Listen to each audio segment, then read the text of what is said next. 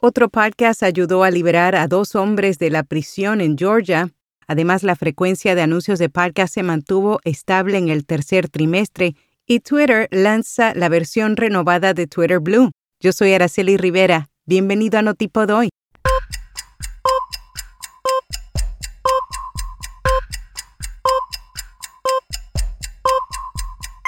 Notipod hoy. Un resumen diario de las tendencias del podcasting.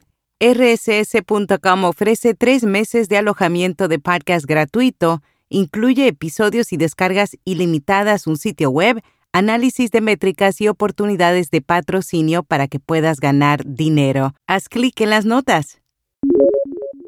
Otro podcast ayuda a liberar a dos hombres de la prisión en Georgia después de haber sido declarados culpables de asesinato y pasar 25 años tras las rejas.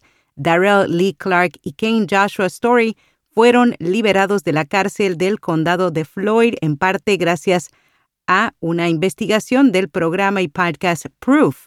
El proyecto Georgia Innocence publicó imágenes de Clark saliendo de la habitación y abrazando a su familia mientras lo liberaban. Clark comentó que estaba agradecido por lo que logró el podcast y que sin él todavía estaría en la cárcel. La frecuencia de anuncios de podcast se mantuvo estable en el tercer trimestre. El último informe de PodSites muestra que las tasas de frecuencia de anuncios estuvieron a la par con el segundo trimestre, lo que ocasionó mayores tasas de compra y conversión de clientes. Específicamente, PodSites dice que la campaña publicitaria promedio tuvo una frecuencia de anuncios de 4,75, lo que significa que el oyente típico escuchó el anuncio unas cinco veces. La tasa de conversión de compra promedio aumentó un 19% de un trimestre a otro. Los datos muestran que los anunciantes que publican anuncios con más de un editor continúan teniendo tasas de conversión más altas. Twitter lanzó la versión renovada de Twitter Blue. A partir de este lunes el servicio de pago agregó una marca de verificación y está ofreciendo acceso anticipado a nuevas funciones seleccionadas.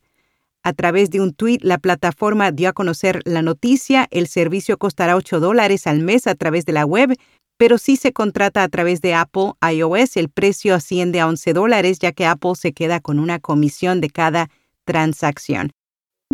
Libsyn integra funciones de su plataforma Free Studio a la principal. Tras la decisión de cerrar su web gratuita todo en uno, Libsyn dice que está integrando algunas de sus características clave y que agregará más herramientas en los próximos meses. Lanzado en versión beta en febrero, Libsyn Studio había estado apuntando a nuevos creadores de contenido con características gratuitas para grabar y ensamblar un episodio. Principales tendencias de la generación Z en 2023. Una nueva encuesta realizada por Instagram y la firma de pronósticos WGSN analizó lo que este grupo demográfico estadounidense quiere para el próximo año. Entre otras cosas, a la generación Z les apasiona particularmente los derechos de las personas con discapacidad y el cambio climático, y quieren que las organizaciones y personas influyentes con las que interactúan hablen sobre ello. Esta generación está buscando formas de ganar un poco de dinero. La encuesta encontró que el 64% planea monetizar las redes de alguna manera el próximo año. Más de la mitad de los encuestados planean escuchar música que no sea en inglés en 2023 con un énfasis particular en el K-pop y la música latina.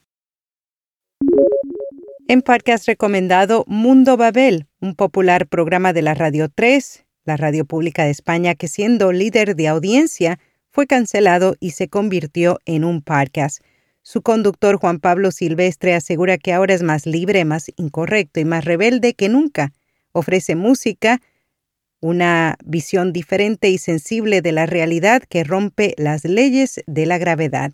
Y hasta aquí, no tipo doy. ¿Quieres anunciarte en este podcast o nuestra newsletter diaria? Envíanos un email a contacto arroba Será hasta mañana.